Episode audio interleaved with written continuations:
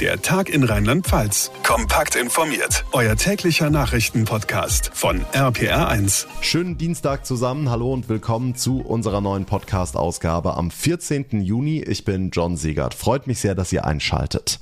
Dass der Sprit morgens teurer ist als abends, das ist kein Geheimnis. Aber diese Spanne im Tagesverlauf ist auf einen neuen Rekord geklettert. Auf einen unglaublichen Rekord. Das hat der ADAC in einer Untersuchung rausgefunden. Der Monat Mai wurde dafür unter die Lupe genommen, also noch vor dem Tankrabatt. RPA1-Reporterin Tanja Holländer, lass uns mit Diesel mal anfangen. Ja, da ist es besonders krass. Im Mai war Diesel im Schnitt morgens 16 Cent teurer als abends. 16 Cent, so hoch war der Preisunterschied noch nie. Und auch bei Super ist die tägliche Preisschere im Vergleich zu 2021 deutlich größer geworden. E10 kostet morgens 10 Cent mehr als abends und die teuerste Tankzeit, die ist laut der neuen Untersuchung etwa so um 7 Uhr morgens. Hm, und danach geht es so im Zickzackkurs durch den Tag. Ja, genau. Bis 9 Uhr fallen die Preise erstmal wieder und zwischen 9 und 10 steigen sie wieder an. Später geht's dann wieder runter und die allerbeste Tankzeit, die ist zwischen 18 und 22 Uhr abends. An sich ist das nichts Neues, aber wie gesagt, die Spanne, die ist deutlich größer geworden und es beweist einmal mehr, dass es offenbar doch Spielräume gibt, denn allein mit dem Rohölpreis kann man die Unterschiede im Tagesverlauf nicht mehr erklären.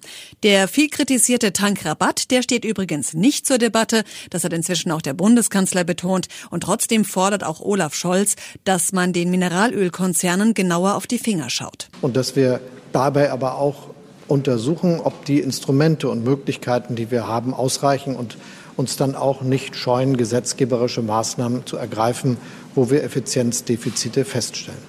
Hohe Preise an den Zapfsäulen, eine Untersuchung des ADAC hat ergeben, es lohnt sich mehr denn je, abends zu tanken. Ja, der teure Sprit ist das eine, aber auch Lebensmittel sind sehr viel teurer geworden. Urlaub ist teurer geworden. Fragt sich, was ist eigentlich nicht teurer geworden? Heute ist mal wieder der Tag, an dem wir das alles schwarz auf weiß bekommen vom Statistischen Bundesamt. Die Inflation liegt aktuell bei 7,9 Prozent. Katharina Walter aus der RPA1 Nachrichtenredaktion, das ist mehr oder weniger ebenfalls ein neuer Rekord.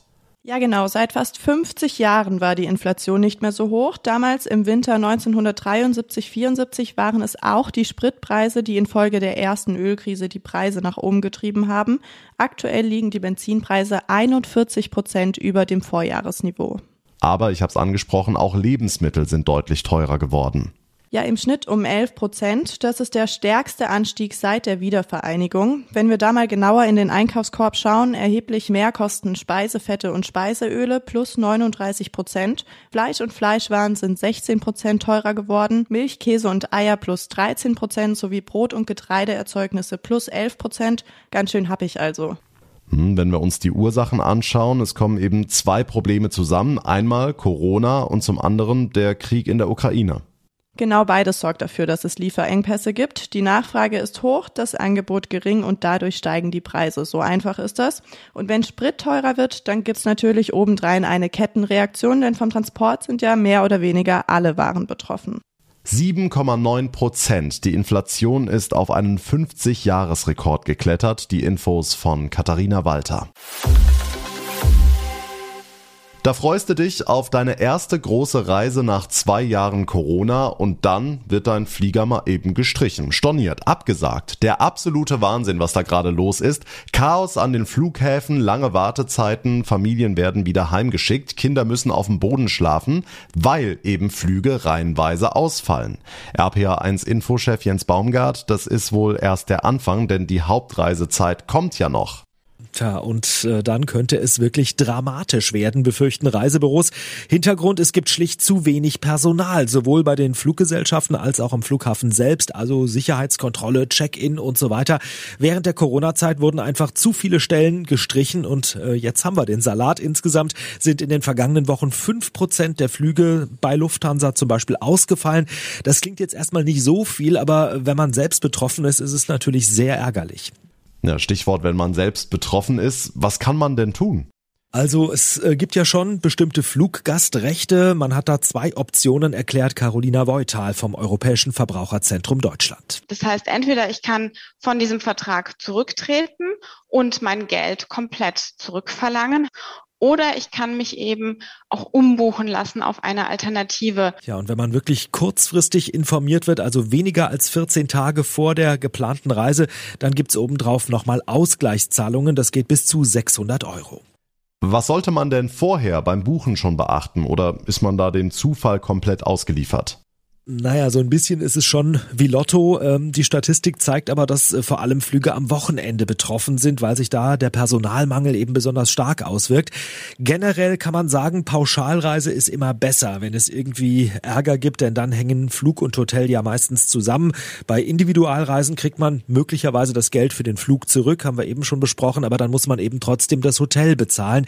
Also das heißt pauschal im Zweifel zumindest in diesem Jahr die bessere Alternative. Tipps für den hoffentlich stressfreien Sommerurlaub in turbulenten Zeiten von unserem Infochef Jens Baumgart. Dank dir.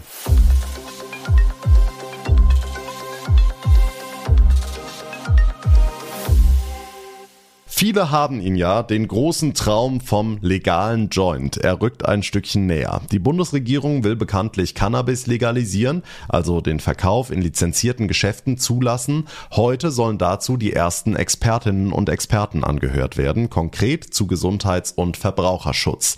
Und da sind wir auch schon mittendrin im Problem. Die Tüte entspannt vielleicht, auch der medizinische Einsatz kann sinnvoll sein, ganz ohne Risiken ist sie aber nicht. RPA1-Reporter Olaf Holzbach hat bei Fachleuten in Rheinland-Pfalz nachgehakt. Fangen wir an beim Blick auf die Erwachsenen. Der freie Verkauf soll ja erst ab 18 gelten. Ist damit schon alles gut? Auf keinen Fall. Anruf bei Matthias Gessner, Pressesprecher der Krankenkasse IKK Südwest. Wir sehen in den vergangenen Jahren auch in der Region, in Rheinland-Pfalz, immer mehr Fälle von Menschen, die nach dem Genuss von Cannabis zum Arzt gehen mussten. Also das sind Leute, die zum Beispiel Psychosen, Amnesien oder seelische Beschwerden entwickelt haben. Auch Sucht spielt dabei eine Rolle. Seine Forderung, Aufklärung in den Verkaufsstellen durch qualifiziertes Personal, damit man im Zweifel die Finger davon lässt. Nächstes Problem, Altersgrenze hin oder her.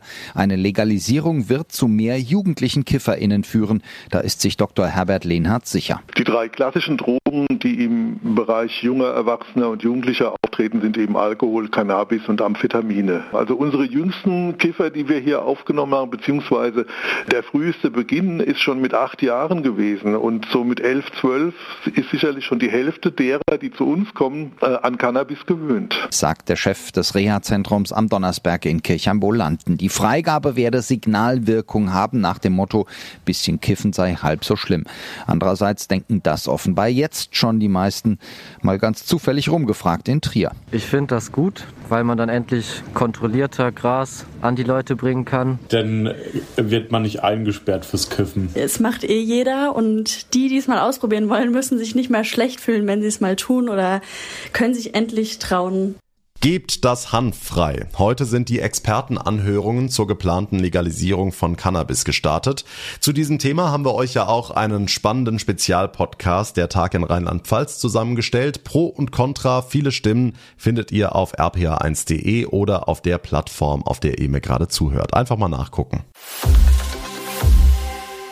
So, zum Abschluss der Blick in die Welt des Sports und ich glaube, wir sind uns einig, Nations League ist Nations League und keine WM. Aber so langsam wüssten wir schon mal gerne, wo die deutsche Fußballnationalmannschaft leistungsmäßig eigentlich steht.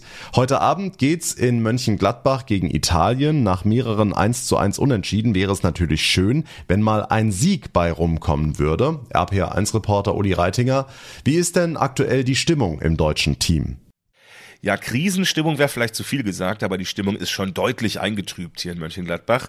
Sie hatten sich klar mehr vorgenommen als drei Unentschieden. Bundestrainer Hansi Flick. Ich habe auch schon gesagt, dass ich schon gedacht habe, dass wir ein bisschen weiter sind, ein bisschen weiter in dem Vertrauen, was die Mannschaft letztendlich auf den Platz bringt. Vertrauen in ihre eigene Qualität am Sonntagabend haben sich die Spieler in einem Budapester Restaurant zusammengesetzt, ausdrücklich ohne die Trainer. Da sind sicherlich ein paar deutliche Worte gefallen. Man hat sich tief in die Augen geschaut und gesagt, jetzt reißen wir uns doch mal zusammen. So stelle ich mir das zumindest vor. Okay, hat's was gebracht? Sehen wir heute Abend eine Mannschaft wie aus einem Guss? Das ist momentan einfach sehr schwer zu sagen. Die Mannschaft ist nicht konstant. Und dann steht auf der anderen Seite auch noch Italien. Da hat die deutsche Mannschaft eine negative Bilanz. Und sie hat die Italiener in einem wichtigen Spiel noch nie in 90 Minuten geschlagen. Da gab es nur mal einen Sieg nach Elfmeterschießen. Manuel Neuer. Dann würde es uns natürlich auch gut schmecken, wenn wir die drei Punkte einfahren, sagen, wir haben eine große Mannschaft geschlagen, worauf wir jetzt auch schon etwas länger warten. Dieses Erfolgserlebnis, das brauchen wir einfach. Und so nehmen sie sich vor, hinten endlich mal wieder zu Null zu spielen und vor allem vorne durchschlagskräftiger zu werden. Ja, es wäre dringend nötig, wenn man in der Nations League noch ein Wörtchen mitreden will. Und das ist schon ein richtungsweisendes Spiel. Mit einem Sieg kann das Team unter Umständen an die Tabellenspitze springen. Und wenn die Mannschaft verliert, dann kann sie auf den letzten Platz rutschen und die Nations League praktisch schon wieder abschreiben. Und eine Pleite würde die ohnehin schon bescheidene Laune von Bundestrainer Flick noch schlechter machen. Die vier Unschieden, ich finde es einfach nicht gut, ja, um das mal gemilde auszudrücken weil ich gewinnen möchte. Siege sind immer wichtig für ein Team. Ja, da müssen wir nochmal alles, alles reinhauen. Nicht so einfach nach einer anstrengenden Saison, aber die haben die Italiener auch hinter sich. Also die Belastung ist keine Ausrede, da sind sich hier auch alle einig. Heute Abend, Viertel vor neun, Deutschland gegen Italien, live bei den Kollegen im ZDF. Und das war's für heute hier im Podcast. Es wäre sehr schön, wenn ihr mir eine kurze Bewertung hinterlassen würdet, zum Beispiel bei Apple Podcasts oder bei Spotify, oder wenn ihr dem Tag in Rheinland-Pfalz folgt, ihn abonniert, dann verpasst ihr keine Ausgabe mehr und bekommt jeden Tag eine Info, sobald die neueste Folge online ist. Mein Name ist John Segert. Ich bedanke mich ganz herzlich für eure Aufmerksamkeit, für euer Interesse. Wir hören uns dann morgen Nachmittag wieder. Bis dahin eine gute Zeit und einen schönen Abend. Vor allem bleibt gesund. Macht's gut. Der Tag in Rheinland-Pfalz, das Infomagazin, täglich auch bei RPR1. Jetzt abonnieren.